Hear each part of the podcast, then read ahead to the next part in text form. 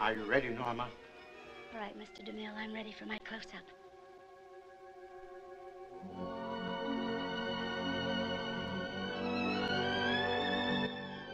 Bienvenidos y bienvenidas a un nuevo episodio de Lista para mi primer plano. ¿Cómo están? Yo soy Victoria Giraldi. Hace mucho no les grababa episodio, chicos. Hace mucho. El último había sido el de Get Out, que fue creo que hace un mes prácticamente para el estreno de Nope. Y hoy estamos con un nuevo episodio sobre una película de terror. Porque yo no sé el camino que ha tomado este podcast, pero de repente eh, hablamos de muchas películas de terror. No es no quiere decir que sea de lo único que vamos a hablar en la historia de este podcast, pero sin duda se está convirtiendo un poco en mi branding. Si me conocen y me siguen en, Instagram, que si no lo hacen, vayan a seguirme en arroba VickyAir. Saben que me re gusta el terror y soy como muy de resignificar y reivindicar, mejor dicho, al género que muchas veces ha sido muy bastardeado y me gusta analizar el terror que se hace ahora, el que se hacía antes, em, el que se hacía hace algunos años, todo esto del elevated horror. Bueno, ya he hablado de, esos temas varias veces y justamente en el podcast anterior que hablamos sobre Get Out, les dije que el terror y la comedia han sido siempre géneros muy cercanos, a pesar de que a simple vista no parezca. Tienen muchos elementos en común y es por eso que, por ejemplo, alguien como Jordan Peele, que viene con una historia, un background en la comedia, siento que tiene como una afinidad y una facilidad para poder hacer terror y mezclar las dos cosas con suma, suma efectividad y perfección. Porque mm, siento que cuando uno se asusta, necesita tanto descargarse con el susto y el, posterior corte al alivio, también con un poco de comedia. O sea, como que asustarte en el cine, asustarte con una película, es algo gracioso, porque es como algo que te estás asustando con algo que no está pasando, sino que sabes que estás viendo algo que es una película y que es falso, no es que te está pasando algo en la vida real que te dé miedo. Entonces, siempre viene acompañado como una risita, eh, mezcla de alivio y mezcla de incomodidad y, de que hay que está pasando. Cuando de repente, no sé, estabas en el cine y pegaste un grito y es como que después te reís porque decís, bueno, es, gracioso. A mí por lo menos me pasa y, por eso me gusta ver las películas de terror en el cine porque siento que después de que todos nos asustamos hay como una especie de liberación, de relajación eh, post susto que es muy divertida. Entonces acá estamos en, la, en el episodio de hoy, que todavía no dije que voy a hablar, pero bueno, en el título ya vieron. Vamos a hablar de Barbarian o Bárbaro, que es el título, el nombre que le pusieron acá, que también es una película dirigida y escrita por un director que también viene de la comedia. Así que por esto toda la introducción eh, que nos lleva de nuevo a Jordan Peele. El director es Zach Kreger. Yo la verdad no lo conocía, pero ha actuado en comedias, tiene una carrera como actor y también ha dirigido un par de comedias hace algunos años que la verdad no reconozco y no tienen muy buenas críticas. Y escuché a él mismo decirle, decir ahora en las entrevistas que estuvo haciendo para la promoción de Barbarian, de que ni él quiso hacer esas películas. O sea, como que las hizo porque se las ofrecieron y sintió que no podía decir que no o que tenía que decir que sí, sí o sí, pero como que no, no estaba muy contento con el resultado. Eh, y este es como su proyecto eh, que venía escribiendo hace mucho y que incluso no sabía si se iba a hacer alguna vez, sino que lo escribía simplemente para como hobby, para divertirse. Así que terminó siendo como medio su passion, su passion project. Y, y el resultado es una de las mejores películas de terror del año. Que quiero decir de paso que este ha sido un gran año para el terror. No recuerdo algunos, eh, qué otro año eh, cercano tuvimos tantas películas buenísimas de terror y tan originales. O sea, como que realmente hay películas de todo tipo que hemos visto este año. Hemos tenido Ex, chicos, una película de la que hablé acá en este podcast también, que si no escucharon el episodio, vayan a escucharlo. Y si no vieron Ex, vayan a verla ya, porque de hecho se está estrenando en este mismo momento. Cuando estoy grabando este podcast, se estrena Pearl, la precuela de X, también dirigida por Ty West y protagonizada por Mia Goth. No sabemos cuándo va a llegar a Argentina, X no llegó, así que calculo que Pearl tampoco, así que hay que esperar a que aparezca el torrent por ahí y verla. Pero hemos tenido también The Black Phone, una muy, muy buena película con, Ethan Hawke de Scott Derrickson, o sea, la vuelta de Scott Derrickson al terror. Hemos tenido a Nope, justamente, eh, que se estrenó el mes pasado, que es una película súper, súper rara, pero eh, para mí logradísima de, de, Jordan Peele y que también entra en mi top del año sí o sí. Eh, en fin, hemos tenido mucho terror y mucho buen terror, así que Barbarian solamente viene a completar eh, este año magnífico y hacer una película tan, tan extraña y tan rara y tan genial que, que nada, que la amo, siento que la amo mucho, me divertí mucho eh, viéndola en el cine. Voy a advertirles acá que este podcast va a ser con spoilers y esta es una película que se spoilea muchísimo. Así que les voy a insistir que por favor, si no la vieron, corten este podcast, vayan a verla al cine y después vuelvan a escuchar. Porque realmente no es de esas experiencias que decís, porque sé que hay muchos de ustedes que escuchan este podcast o los de Kemes incluso, sabiendo que hablamos con spoilers, spoilean la película, después la ven, o sea, como que bueno, todo bien. Hay veces que capaz no importa tanto eso, pero acá realmente eh, los giros que tiene esta película son sin dudas parte de la experiencia y parte de por qué me gustó tanto. Así que un poco esa es la temática de este episodio y es cómo se manejan las expectativas en una película de terror, sobre todo cuando la está viendo alguien que vio un montón de películas de terror y entonces esperamos ciertas cosas y que después esas cosas no pasen. Es como muy, muy divertido y muy ingenioso. Así que vayan a verla. Solamente les voy a decir que la película arranca con una chica que llega a un Airbnb en Detroit a la noche, una noche lluviosa, al Airbnb que había alquilado y resulta que no está la llave y se entera que hay un chabón adentro. Que alguien aparentemente lo alquiló también, que se confundieron las reservas, eh, pim pum pam, no sabemos. Y el inquilino resulta que es Bill Skarsgård, o sea, es eh, Pennywise básicamente. Y de ahí, bueno, pasan algunas cosas más, pero eso es lo que está en el trailer, así que es con eso lo que les voy a dejar acá.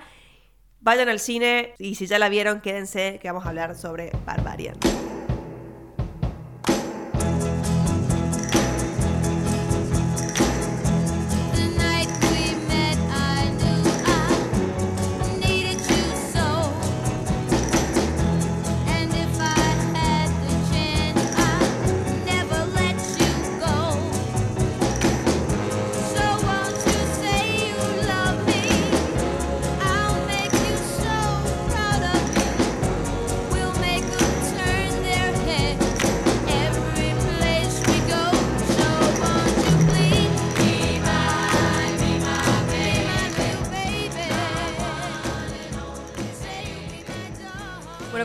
Intro, me parece que lo principal que tiene Barbarian y por lo que gusta tanto, o al menos me gusta tanto a mí, que también hay gente que no le gustó, ¿eh? porque he leído eh, cosas de gente que se levantó de la sala, gente muy infeliz realmente que no, no, puede disfrutar de una película en la que pasan cosas raras, chicos, por Dios. Bueno, eh, les decía que lo que tiene Barbarian es esto de las expectativas, ¿no? Cómo está todo el tiempo consciente de que el espectador está esperando una cosa y entonces esa cosa parece que va a pasar, parece que va a pasar y de repente no pasa y pasa todo lo contrario. Esto arranca ya con el tema del casting, porque como les dije en la intro, el protagonista, podemos decir, del primer, eh, bueno, no, en realidad el protagonista es la chica Tess, pero el inquilino que está en el Airbnb del primer acto es Bill Skarsgård un actor, uno de los Skarsgård, que son un montón, que principalmente actúa en películas de terror y generalmente es el malo. O sea, más, más allá de haber sido Pennywise y ser eh, pesadillesco, estuvo en varias otras series de, de terror y películas de terror y es como siempre el malo. Y me parece que su casting es tan on point, uno por esto, porque hay como un inconsciente colectivo que tenemos todos de que sabemos que Bill Skarsgård es el malo, y también porque su apariencia es bastante particular, la de Bill Skarsgård, porque a pesar de que es un chabón que es lindo, o sea, es como hegemónico, no deja de ser bastante creepy, o sea, como que es bastante intimidante también, o sea, como que depende de cómo lo mires, ¿no? Porque es, es rubio, es alto, pero a su vez es que sea tan alto y tan grandote te da como medio, medio un miedito. Aparte este tema de los ojos, chicos, que tiene como muy saltones los ojos. Y no sé si se dieron cuenta o no, no recuerdo cómo tenía antes de ser Pennywise los ojos, pero es como que le quedó desviado uno, ¿vieron? Como que Pennywise hacía el truquito ese de llevar el ojo para el otro lado y ahora siento que le quedó así. Hay uno que lo tiene como medio para, para todos lados. Entonces, si le prestas atención y lo miras a los ojos, eh, está como esta, esta cosa que te desconcierta. Decir, bueno, eh, ¿qué te pasa? Entonces me parece que eso es un, ingrediente principal que tiene eh, Barbarian y que también quiero agradecer, agradecer mucho a eh, la persona que hizo el trailer, al equipo de marketing, a la empresa de, trailers que hizo el trailer de, Barbarian, porque yo había visto el trailer en, en el cine, me lo habían pasado. Y mm, el tráiler muestra solamente lo que dije al comienzo. Es eh, la, primera escena está de la chica de Tess llegando al Airbnb que está ocupado y le abre eh, Bill Skarsgård. Claramente eh, después la película va para cualquier otro lado, pero no es necesario que sepamos eso. Pero siento que en otra, en otra película lo hubieran hecho, hubieran mostrado la revelación, hubieran mostrado a la vieja, todo, y la verdad que acá se agradece mucho de que no, no hayan revelado esa parte. Eh, lo escuché a, a Zach Kreger, sí, Zach Kreger decir en entrevistas que, eh, que re bien, o sea, como que él no tuvo que, presionar ni nada por el tema del trailer, que 20th eh, Century Studios, es que se llama ahora, eh, la Xbox, se portó muy bien. Pero bueno, me parece que todo lo que pasa en este primer acto es realmente una maravilla, porque acá cómo se manejan las expectativas de una película de terror son realmente como que están todos los clichés de una película de terror y nuestro personaje principal, Tess, es medio que hace las cosas que no tiene que hacer en una película de terror. O sea, un poco me acordé de, de Nope viendo eh, partes de esta película porque decía, amiga, tipo, lo que tenés que hacer es decir nope y agarrar tu auto y irte a la puta. Pero no, no hace eso. Hace todo lo que nosotros no haríamos en una película de terror. La mina va y lo hace. Primero y principal, entrar a la casa. Cuando, cuando se da cuenta que está ocupada, Bill Skarsgård, eh, Keith creo que era el personaje en la película, le dice, bueno, fíjate, entra porque este barrio me da una mierda y no vas a esperar acá afuera sola en la oscuridad, entra y hace la llamada acá al hotel. Bueno, ahí es como que raris, porque pasa esto de que les digo que Bill Skarsgård eh, no sabes si es un creepy o si es un encantador. Aparte es una película de terror, chicos, o sea, donde ella llegó a un Airbnb que está ocupado por Bill Skarsgård. Claramente es un asesino o un tarado que le va a atar y a violar. Entonces, como que sabemos que va a pasar eso, porque eso es lo que pasa en una película de terror. Y la mina entra, entra, y no solo que llama ahí, sino que se queda a dormir. Y él le empieza a abrir un vino y le ofrece té y le dice, bueno, yo te lavo las sábanas y vos quedate acá en la habitación y yo duermo en el sofá. Y es como toda esta ambigüedad que me parece que también empieza a tocar ya eh, una de las temáticas que creo que toca esta película, porque así de bizarra como es, habla sobre algo, eh, que es esto de, obviamente, la posición de vulnerabilidad en la que siempre está la mujer, ¿no? De que ella se lo plantea en un momento a él, le dice, si hubiera sido al revés, y hubiera sido yo la que llegaba primero y me tocabas vos el timbre, yo no te puedo abrir, porque es como que claramente una mina no puede abrir la puerta a un extraño y dejarle pasar y, ofrecerle un vino, o sea, como que eso no, no existe. Y sin embargo acá, a pesar de que es al revés, sentís todo el tiempo su vulnerabilidad y todas estas maniobras que él está haciendo de ofrecerle té y de abrirle el vino y querer, querer hacerse como medio lindo, no sabes si es de que en realidad es un copado y le quiere caer bien y le gusta un poco, o tipo se la quiere drogar para violarle y meterle en un sótano, o sea, como que está todo el tiempo eso ahí presente.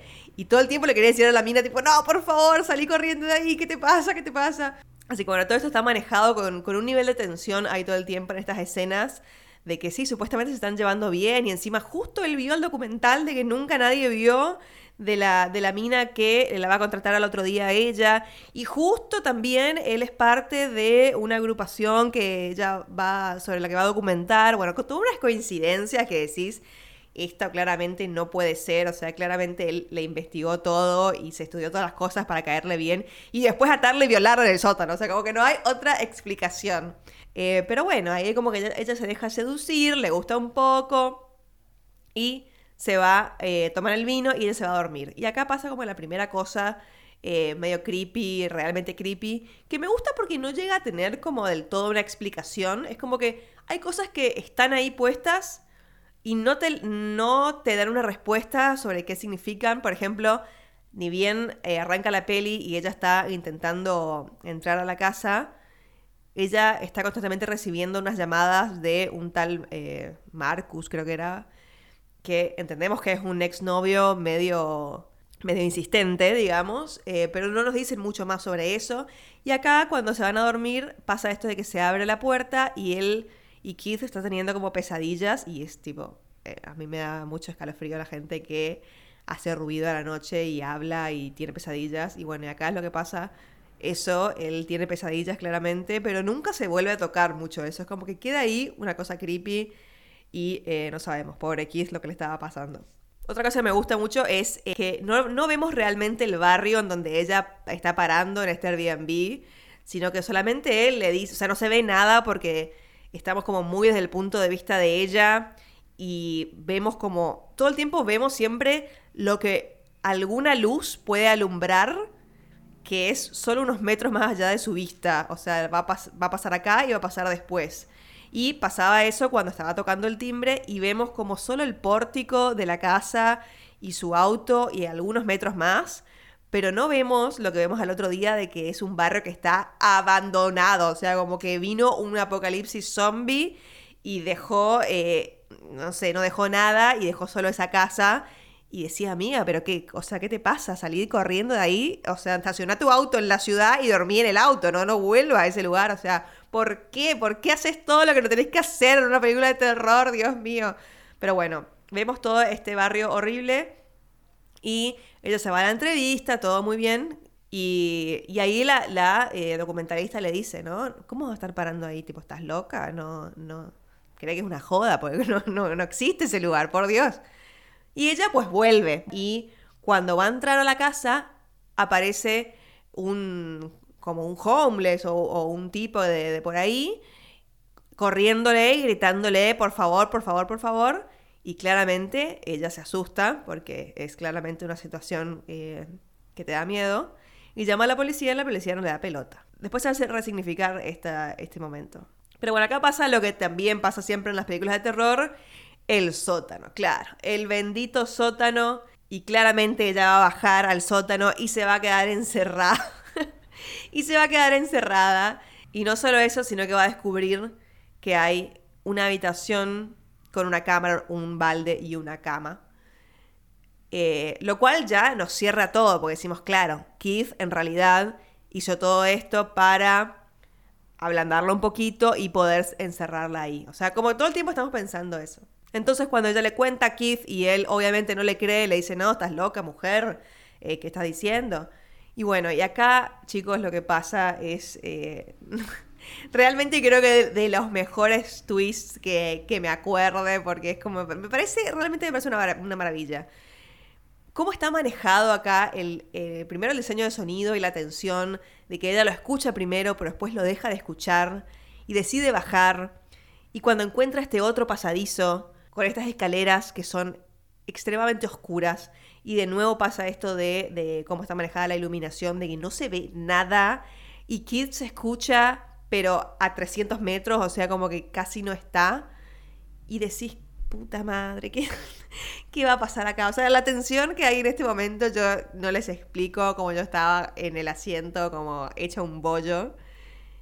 Y cuando de repente aparece Bill Skarsgård, todo arrastrado, con los ojos así que se le están por salir, y le dice, que algo le mordió y la, y la linterna de ese iPhone no alumbra una mierda. Ay, Dios mío, no, no, no. Es como, es como una cosa increíble.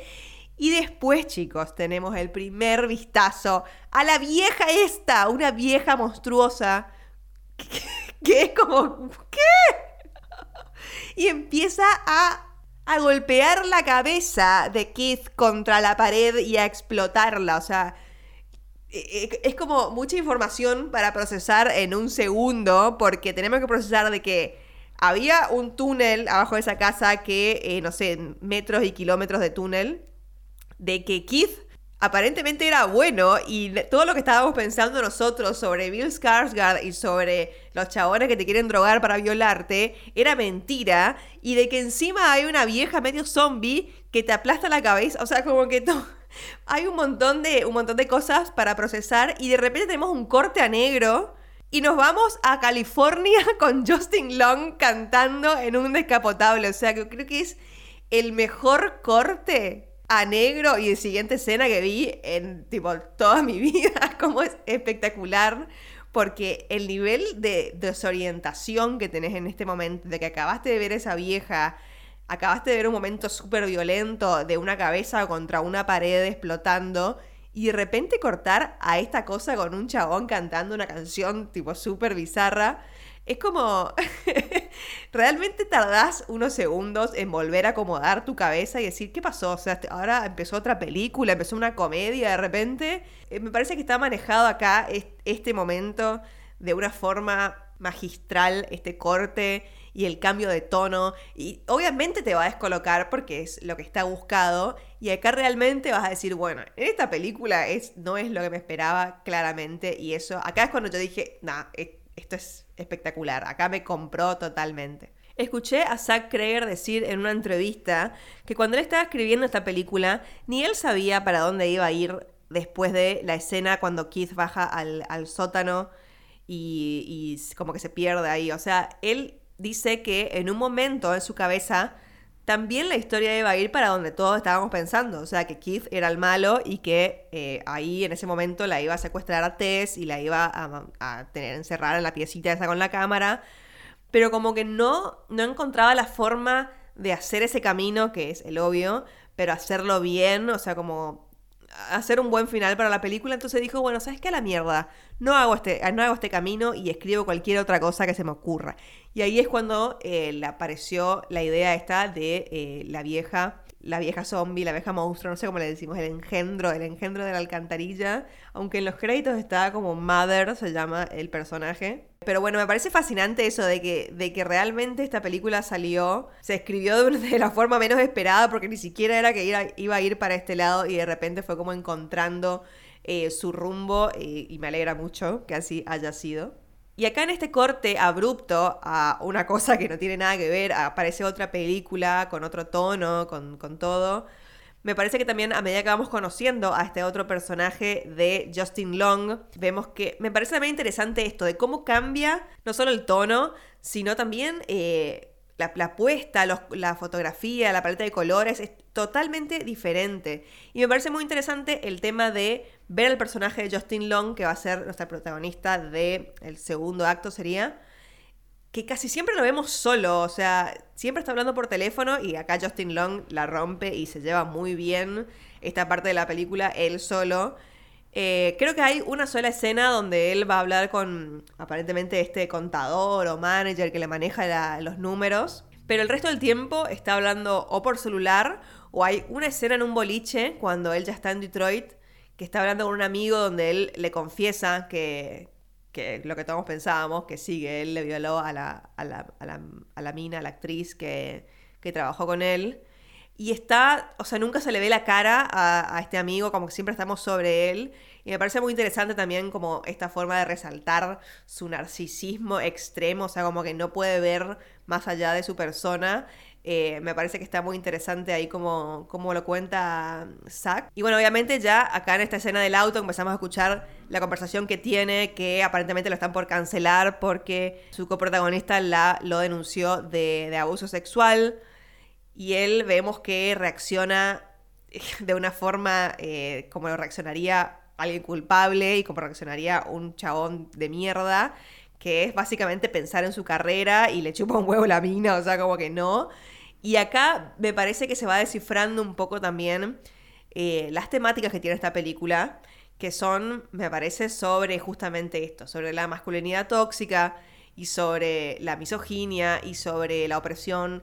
Pero me gusta porque esta película, a diferencia de otras que se creen como muy aliades y en realidad eh, no son nada, sino que son un sermón de que supuestamente alguien tenía que decir. Me gusta porque me parece menos hipócrita esta película que otras como por ejemplo Men, que se estrenó eh, este año también, de otra película de terror, de, pero no, no un buen exponente como lo que les dije, los que, los que mencioné en la intro, sino uno que a mí no me gustó. Eh, Alex Garland dirige y escribe esa película. Y ahí es como que también habla sobre esto, sobre el poder, ¿no? De, sobre el machismo, la misoginia, eh, relaciones tóxicas, etc. pero lo hace de una forma tan pretenciosa y tan como, uh, miren cómo son los hombres y yo no soy así. Pero en esta me parece que está un poco más, eh, un poco más realista la situación y me parece que todo esto que yo les dije de jugar con las expectativas del, del primer acto, no solo es por las, por las expectativas que tenemos porque es una película de terror, sino por las expectativas que tenemos de que sabemos que una mujer siempre está en una posición más vulnerable que cualquier hombre en cualquier habitación, o sea, como que siempre la mujer es la que va a estar en peligro. Entonces me parece que con eso también juega un poco. Y al final eh, nosotros pensamos eso sobre el personaje de, de Skarsgård, de, de Keith, y en realidad era todo nuestro preconcepto que tenemos sobre los chabones, que claramente siempre tenemos miedo. Eh, y lo mismo también eh, el, tipo que le corre eh, por la calle cuando ella quiere entrar y decimos corre, corre porque este te va a agarrar y te va a hacer algo. O sea, como que me parece que también esas expectativas son la que nos, nos maneja acá Zack Kreger. Y, y, me parece, como les digo, un mensaje un poco más, más sincero, digamos, como decir, bueno, sí, es una mierda todo, pero hay chabones que capaz que no son tan horribles como otros. Pero en realidad el mensaje de la película es, o sea, los villanos de la película son claramente el personaje de Justin Long y el personaje que vamos a conocer después en un flashback. Todo el resto son víctimas, víctimas de, de esta masculinidad tóxica, de este patriarcado y de violadores, básicamente. Pero muchas veces las víctimas también son hombres y también son mujeres. O sea, es como hay de todo. Y me parece que eso es lo que rescato de esta película y que me parece un poco más eh, bajada a la tierra y un poco menos eh, desesperada por ser una aliada, digamos, como me pareció Men, que me cayó bastante mal por eso. Eh, pero bueno, volviendo a Justin Long, les decía que acá también en su casting hay, hay un poco de jugar con las expectativas, porque Justin Long generalmente hace de un chabón bueno, copado, medio boludón incluso, y acá hace de el peor tipo con el que te puedes cruzar en esta tierra, tipo todo lo que está mal. Y más allá de eso, hace también un gran personaje cómico porque todo lo que hace es realmente muy gracioso, sobre todo cuando eh, llega a la casa de Detroit y eh, como que el dueño del mundo dice tipo, eh, que está mi casa, no sé qué. Hay todo valijas ahí y ahí entendemos... Este momento también es buenísimo, cuando entendemos bien cómo se van a juntar las historias. Él llega a su casa y está todo tal cual como había quedado cuando dejamos el acto 1, o sea, con la silla ahí eh, trancando la puerta del, sótano, las valijas, el cepillo de dientes en el piso, todo igual. Y en este momento ni siquiera tenemos muy en claro cuánto tiempo pasó de, de, lo último que vimos con Tess y Keith a, eh, a esto. No sabemos, bueno, Keith claramente está muerto, pero no sabemos si Tess está muerta o no, o sea, como que está buenísimo acá cómo se va manejando la, información. Después con una llamada por teléfono nos enteramos de que aparentemente pasaron unas dos semanas por lo menos. Eh, bueno, y, él obviamente encuentra el sótano y encuentra la piecita, pero como que no puede ver la realidad, o sea, como que no ve la piecita por lo que es, sino que trae una cinta métrica y se pone a medir. No, primero se pone a googlear, a googlear eh, ¿cuánto más puede valer la propiedad por tener una pieza abajo? y después se pone a medir, a medir la pieza y a medir el túnel, la escalera, todo. O sea, el chabón baja esa, ese túnel, esa escalera en total oscuridad, cuando en una escena anterior había sido el momento que más miedo me dio en mi vida, acá de repente él no puede ver la situación terrorífica y simplemente lleva una cinta métrica y empieza a bajar 100.000 metros eh, en la oscuridad. O sea, es como increíble cómo cambia de una cosa a la otra por, por cómo está filmado y el tono y demás. Es, extremadamente divertido este momento.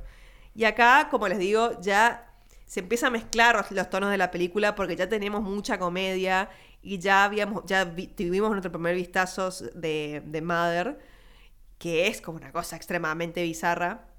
Y acá, cuando él encuentra la pieza esta con el video de como el tutorial de amamantar y no sé qué, ahí yo dije, no, chicos, esto es lo más creepy que vi en mi vida. Porque sí, tenemos la confirmación de que no solo Tess está viva, sino que está encerrada y es una especie de hija del engendro este y le tiene que tomar la teta y dar el biberón, el biberón, que me salió un término de latina, eh, darle la mamadera y cuestiones Y acá ya empieza a rozar como lo absurdo, completamente absurdo, pero a su vez grotesco y, y, no sé, como sigue siendo muy perturbador y muy creepy y te da bastante miedo, pero como que ya roza este límite, ¿no? Que me hizo acordar un poco también a Malignant y un poco a Sam Raimi, eh, lo grotesco y, y, cómo, y cómo toma esta, esto que te da miedo, pero a su vez te da gracia por lo, por lo ridículo. Eh, pero, pero me parece que está, que está muy bien. Yo disfruto mucho este tipo de cosas, chicos. Creo que acá cuando Tess escapa es cuando tenemos el siguiente corte abrupto a negro, digamos, y cambiamos completamente la escena de nuevo y tenemos un flashback que eh, de nuevo es un flashback que nos explica lo que nos tiene que explicar. en realidad no nos explica nada, sino que nos muestra a este personaje que vivía en la casa. Y también está, ya cambia totalmente la, la puesta, la fotografía, la paleta, es como todo mucho más colorido y saturado. También cómo está filmado este hombre, como pareciera con un lente mucho más amplio. Está como todo muy diferente. Me gusta eso como cada, cada vez que cortamos eh, cambia completamente la película. Y en este flashback es muy cortito, pero nos sirve para entender de que había un viejo en los 80 que vivía ahí y que aparentemente eh, alguien estaba teniendo hijos en ese sótano porque vemos que va a comprar eh, esos pañales. Ah, y vemos también, clave, cuando se hace pasar por un técnico de agua y entra a la casa de una mina y destraba la ventana para, entendemos, entrar después y secuestrarla. Entonces, como que con ese poco, eh, con esa poca información, ya podemos entender qué es lo que está pasando ahí abajo y de dónde es que salió esta, este monstruo que vive en, en, las cuevas. Ah, y saben qué, esto es como una coincidencia, extremadamente coincidencia. Resulta que un día antes de, de ir a ver esta película al cine, vi The Descent, una película de terror que me la debía y que se estrenó en 2005, no sé si la conocen. Em, es de seis chicas que van a escalar un... No, escalar no, sería lo contrario, escalar, como a investigar una cueva en las profundidades y quedar atrapadas. Por la duda, no, bueno, no voy a decir mucho, pero quiero decirles que me pareció mucha coincidencia que esa película tiene mucha oscuridad y hay cosas en la oscuridad y haberla visto un día antes a esta sin tener idea me pareció como muy loco, porque medio que la tenía todavía en la cabeza cuando, cuando vi esta peli y dije, ¡fa! Digo, mira vos. Después cuando Tess vuelve a la casa a eh, rescatar a, al personaje de Justin Long, que encima sabemos que eh, es un hijo de puta, que nos da un poco de bronca, pero bueno, eh, vuelve y la atropella a Mother. Ah, y mientras tanto, Justin Long está, descubrió al viejo que está ahí abajo todavía vivo, que ese viejo de tener 250 años. Ahí cuando se escapan los dos, es cuando nos encontramos con este, el homeless que él había querido ayudar en, el primer acto de la peli y les dice que le, cuenta, le da un poco más de contexto, ¿no? De, de, de, qué está pasando en esa casa, de que siempre sale la noche, de que desde que él se acuerda eso está ahí y de que es un tipo que violó a las a mujeres y después tuvo hijas y tuvieron hijas y violó a las hijas y tuvieron más hijas y así como un, desastre horrible y de todo eso salió eh, este, este ser que, que para este momento la peli, bueno, después acá se escapa el engendro y ya es como literalmente un monstruo, o sea, es peor que Michael Myers, peor que todo, o sea, no se muere y encima tiene la fuerza de, no sé, el increíble Hulk. Cuando le arranca el brazo al tipo, Dios mío.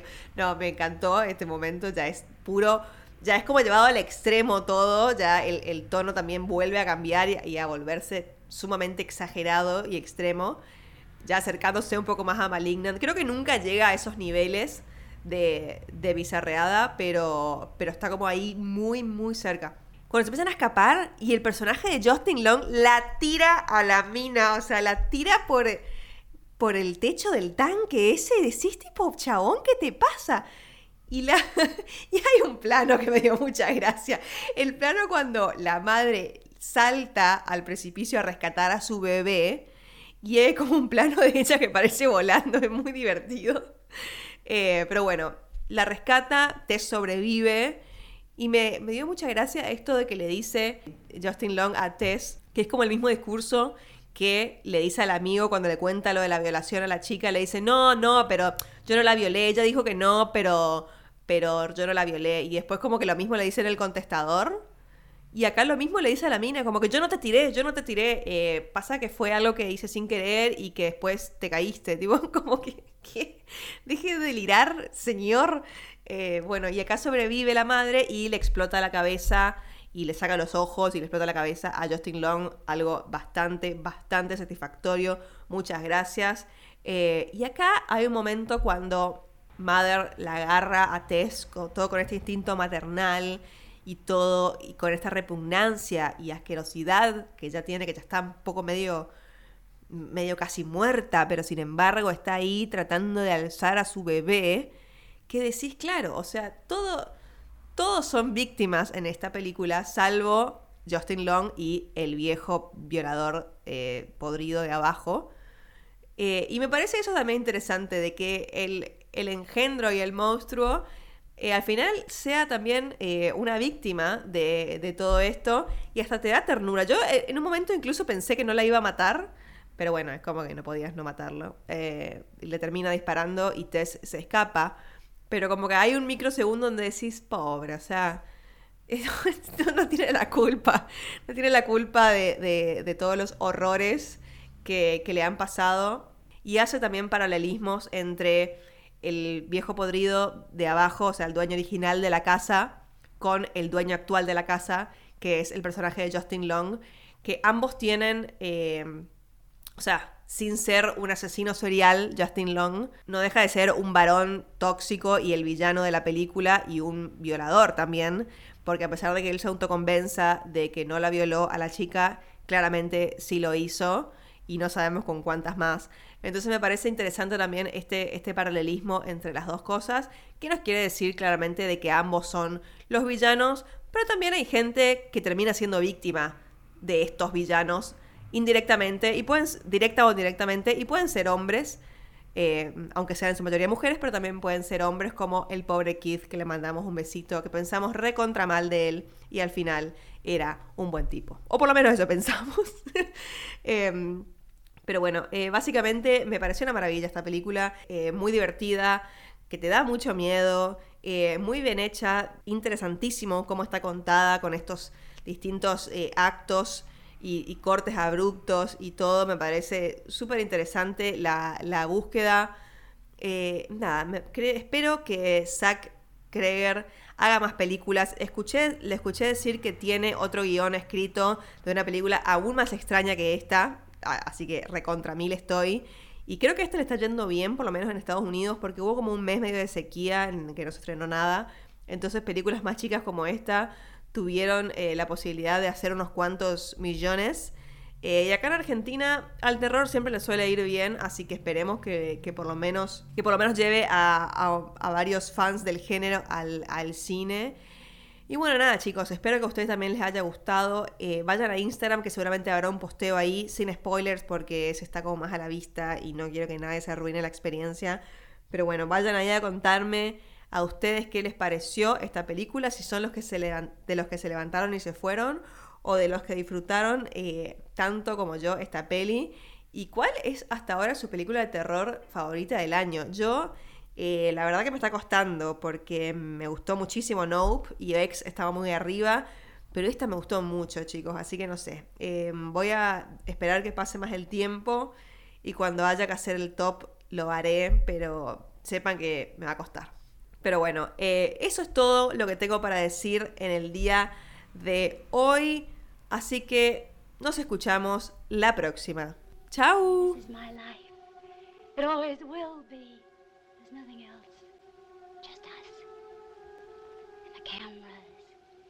And those wonderful people out